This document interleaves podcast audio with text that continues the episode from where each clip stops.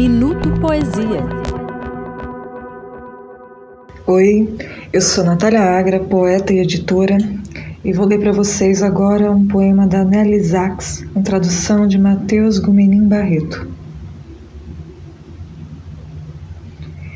Em vão queimam as epístolas na noite das noites, na fogueira da fuga, porque o amor se liberta de seu arbusto de espinhos, flagelado em martírio, e começa já com línguas de fogo a beijar seu céu invisível, quando a vigília lança sombras sobre o muro e o vento.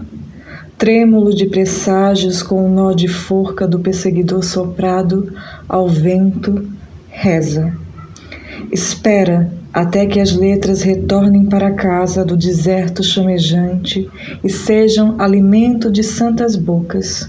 Espera até que a geologia espiritual do amor se rache e que seu tempo arda e que, incandescendo de bem-aventurados sinais, torne a encontrar seu verbo de criação.